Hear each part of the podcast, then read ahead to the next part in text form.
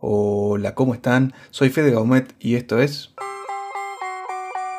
Tecnología artística. Hoy les voy a hablar de un fenómeno que ocurre a través de la tecnología de las comunicaciones y que viene en muchísimo incremento en estos últimos años. Esto es el contenido generado por el usuario. Este es cualquier tipo de contenido que crean los usuarios de un determinado sitio web, de un servicio o de un producto y que se encuentran publicados en plataformas, ya sea directo en la venta del producto y servicio o bien con sofisticados contenidos con un desarrollo en donde se detalla específicamente un servicio y un producto.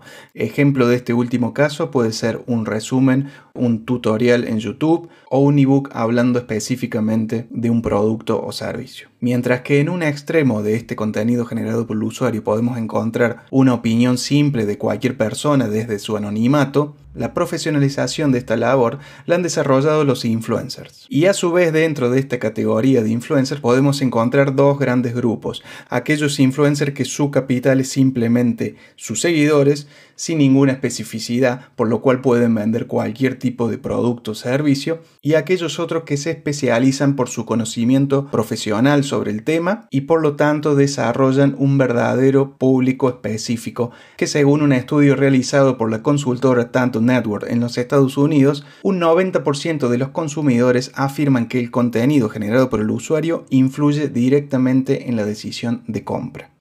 Ya con todos estos datos nos podemos ir a analizar qué es lo que sucede en un rubro artístico como lo es la industria musical. En esta última década que va del 2010 al 2020, ha ido mutando las estrategias de marketing que ha emprendido y según un estudio realizado por la consultora Nielsen, sobre la publicidad global ha llegado a incrementarse entre el año 2019 y el 2020 en un 47% y esperándose en el año 2021 que se incremente otros 13 puntos. Por lo tanto, hacia esa época se espera que el 60% de la publicidad global sea digital. En este índice está incluida la industria musical, pero principalmente esto ha sido encarado por las grandes distribuidoras y las grandes productoras mundiales, ya que este estudio no incluye todas aquellas estadísticas que sean del mundo independiente.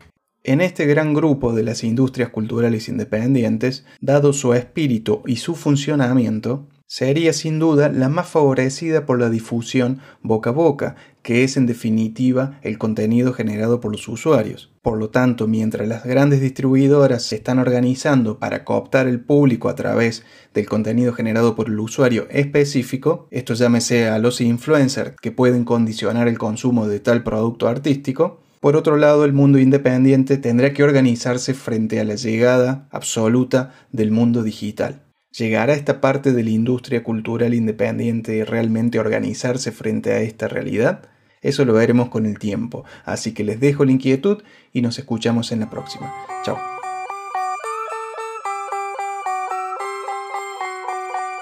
Tecnología artística.